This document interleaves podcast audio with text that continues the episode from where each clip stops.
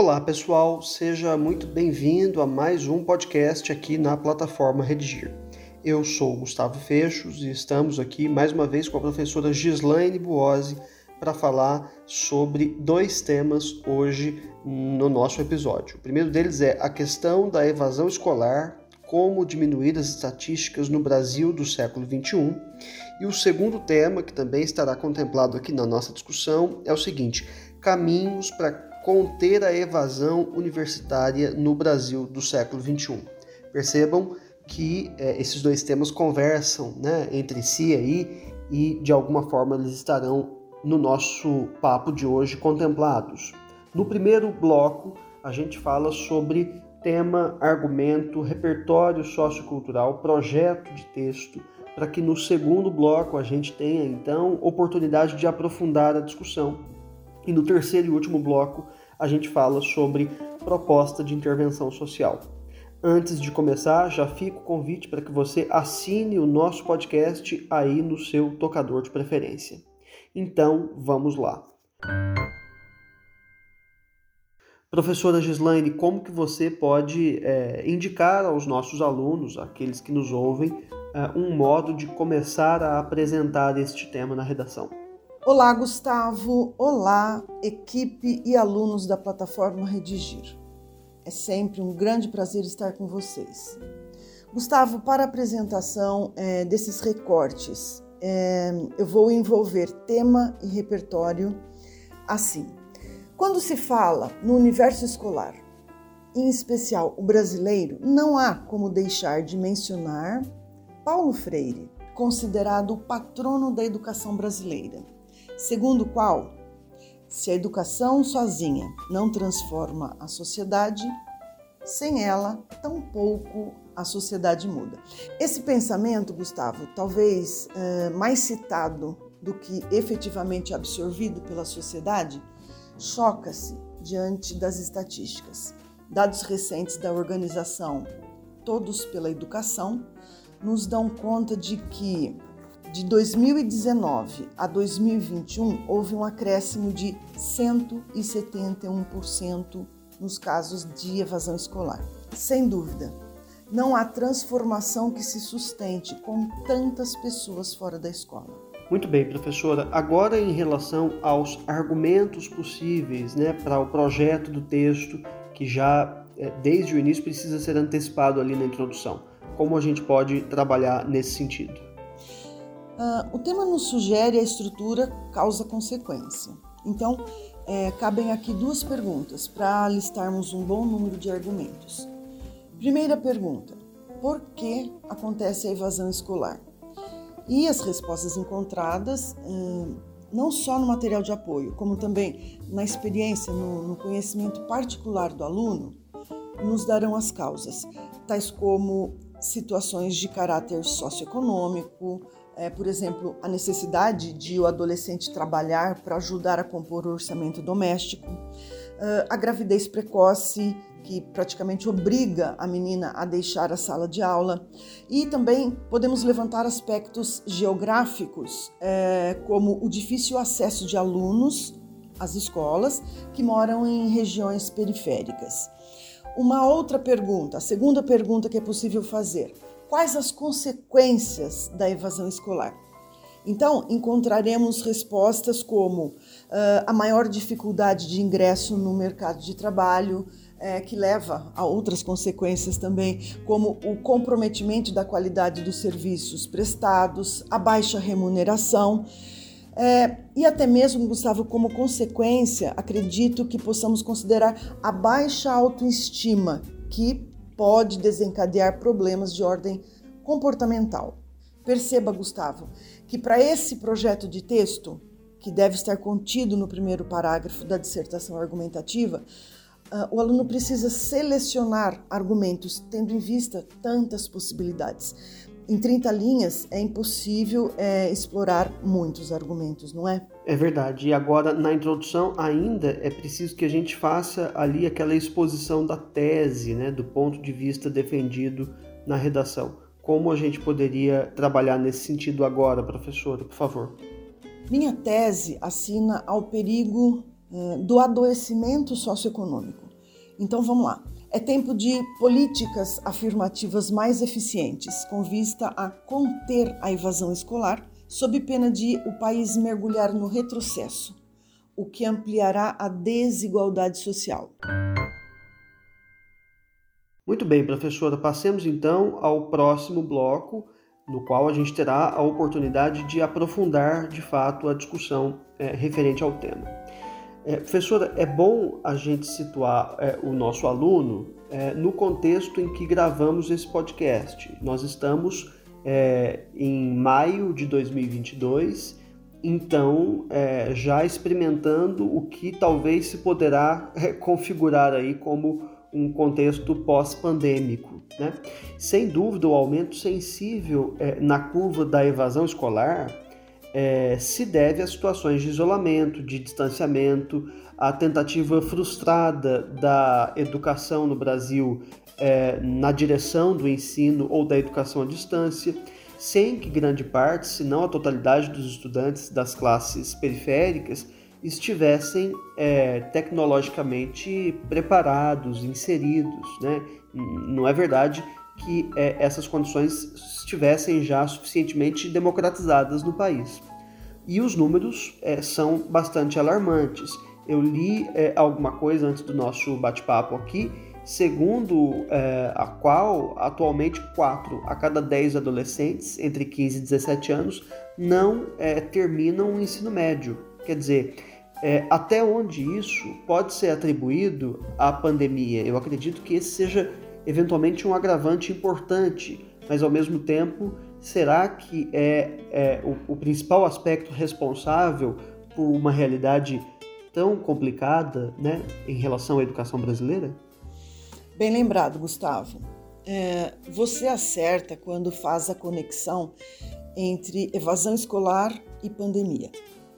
Porém, mesmo antes disso, os números da evasão escolar eram graves e, infelizmente, não vistos com a, com a seriedade merecida. Olha só, a Unicef, essa sigla significa Fundo das Nações Unidas para a Infância. A Unicef aponta que a paralisação das aulas durante a Covid fez o Brasil regredir duas décadas quando se fala uh, em evasão escolar. Ainda hoje, há estados que mantêm o ensino remoto. E há também estados que adotaram e mantêm a forma híbrida, né? ou seja, é, equilibrando aí o ensino presencial e o ensino remoto, certo? É, sim. O Brasil foi um dos países que ficaram e estão há mais tempo sem aulas presenciais. Ok, esses fatos nos chocam, mas precisamos considerar, Gustavo, que a paralisação em alguns estados antes, em outros estados depois, a paralisação começou em março de 2020. O IBGE apontou que em 2020, exatamente no ano em que se deu a paralisação, aproximadamente 10 milhões de jovens não concluíram o ensino médio. Mas aí chama a atenção de nossos alunos Aí estão computados casos não só de abandono escolar, como também de jovens que nem chegaram a frequentar a escola. E isso é muito grave. Obviamente, para esse resultado, o IBGE contou com dados anteriores a 2020, anteriores à paralisação das aulas presenciais. Ok, professora, feitas essas considerações, né, referentes aí à evasão escolar, antes, durante e após a pandemia, eu queria que você agora é, explorasse alguns dos argumentos que você trouxe lá no projeto de texto, né? que eram aquelas ideias que os estudantes, evidentemente, precisam selecioná-las para, de fato, trazerem para a redação, porque não vai dar para falar de todas elas. Ok. É, antes disso, Gustavo, só um detalhe. A evasão escolar acontece não apenas com alunos do fundamental e do médio, mas também com os universitários. É, Gustavo, até agora nós citamos alguns números e eu queria pontuar, inclusive, que há variações de estatísticas por conta uh, de variantes da própria pesquisa. Isso também deve ser levado em consideração quando o aluno lê e aproveita dados do gráfico de apoio. Alguns levantamentos consideram a faixa de 4 a 17 anos, outros é, de 14 a 29, de 15 a 17, etc. Então é preciso é, atenção quando nós formos lidar é, com esse tipo de informação, tá? Uh, vamos lá. Uma causa da evasão que levantei no projeto é a incidência da gravidez na adolescência, que leva meninas a deixarem a escola. Isso acontece em maior escala uh, nas famílias de baixa renda. Veja bem, Gustavo, é, isso não é, em hipótese nenhuma, um apontamento discriminatório. É sim resultado de pesquisas científicas, tá? É, famílias de baixa renda têm filhos fora da escola e, paradoxalmente, mais filhos dentro de casa, pelo menos em tese. É, daí é, o meu apontamento de que a evasão é verdadeiro combustível para a desigualdade social. Outra causa da evasão escolar diz respeito à dificuldade de acesso às escolas. Alunos que moram é, em regiões periféricas. E tem leis que garantem o transporte escolar gratuito, né? Quer dizer, é, eu entendo que isso seja um, um aspecto que é, agrava a evasão, mas é impressionante como a gente tem um arcabouço é, legal que, em tese, daria conta desses fenômenos, né? É verdade, Gustavo. A educação aí inserido também o atendimento ao aluno, para que se efetive não é, a educação, é garantida constitucionalmente. Em 2008, houve até um acréscimo à Lei de Diretrizes e Bases da Educação, segundo o qual todas as crianças com mais de 4 anos têm direito de estudar na escola mais próxima de casa. Só que a lei sabe onde fica a casa da criança. O mesmo texto garante aos estudantes o transporte escolar é, gratuito, tá? Aqui, Gustavo, a máxima popular se confirma. O papel aceita tudo. E vale a pena frisar: o ensino fundamental obrigatório para as crianças e adolescentes de 6 a 14 anos é responsabilidade das famílias e do Estado.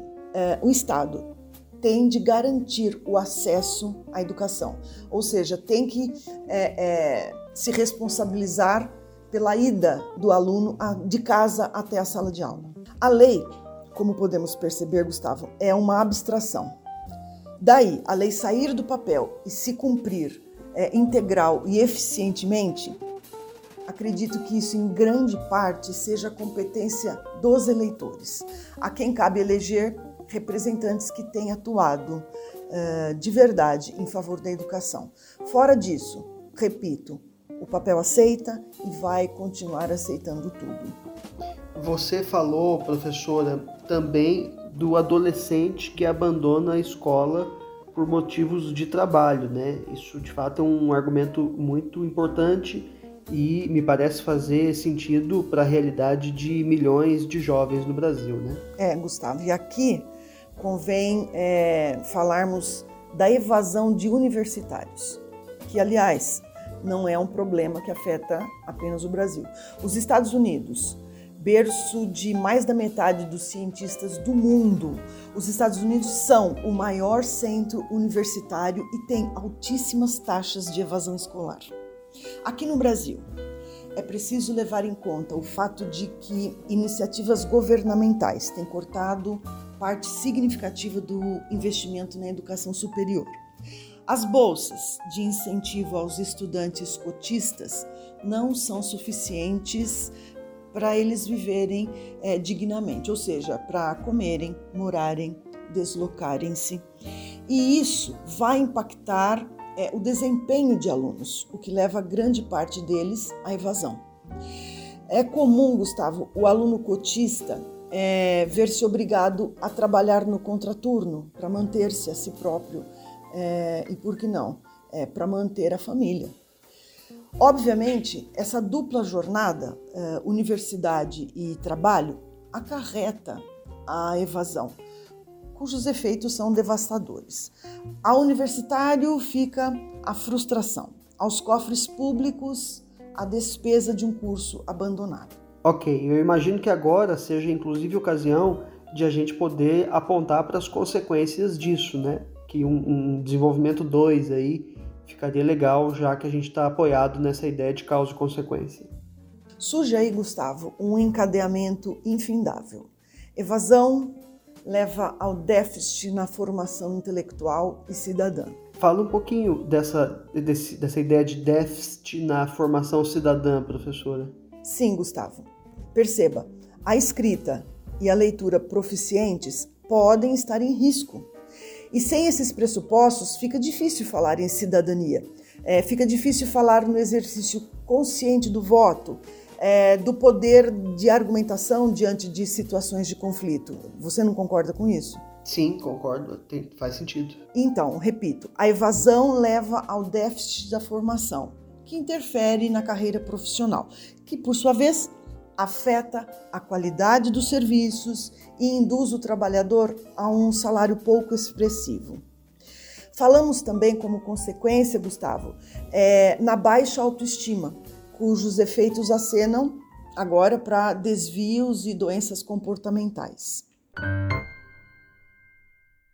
Muito bem, professora. Passemos então agora ao terceiro e último bloco, no qual a gente falará sobre proposta de intervenção social, como resolver esses graves problemas. Né? Vale lembrar que para o Enem, especialmente, é indispensável que haja cinco elementos válidos: agente, ação, modo meio, o efeito e o detalhamento de pelo menos um desses elementos anteriores.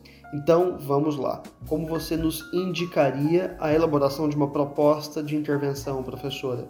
Olha só, a depender do caminho percorrido é, pelo estudante aí ao longo da discussão, é, vou sugerir aos mandatários municipais quer dizer, aos prefeitos, cabem destinar verbas suficientes para cobrirem despesas com transporte escolar, em especial eh, nas regiões periféricas. O que tem de ônibus velho, eh, que fica parado mais do que rodando, Gustavo, não dá para contar aqui. Também falo do aprimoramento da gestão escolar, a fim de eh, viabilizar ações preventivas, até porque não é de um dia para o outro que o aluno abandona a escola. É preciso um acompanhamento é, mais ostensivo, mais eficiente, particular mesmo, é, por meio de entrevistas, visitas às famílias. E daí é, será possível a confecção de relatórios balizadores para a tomada de decisões. Ainda em se tratando da gestão escolar, mais interação entre professores, coordenadores e família. A família é, sem dúvida, é, parte importante na assiduidade e na formação do aluno. Esses são, Gustavo, alguns dos caminhos para diminuir as estatísticas da evasão escolar. Ok, professora, mais uma vez agradeço muito a sua presença aqui com a gente. Ok, Gustavo, até uma próxima, se Deus quiser. Antes de me despedir, fica o convite renovado para que você assine o nosso podcast aí no seu tocador de preferência. Tendo feito uma redação sobre esse tema, é, quando ela chegar aí corrigida na plataforma, frequente também os nossos percursos de aprendizagem, nos quais há tópicos de gramática, listas de exercício e videoaulas sobre cada dificuldade. Há também no site uma redação modelo sobre este tema, na qual você pode se inspirar. Então é isso, obrigado e até a próxima!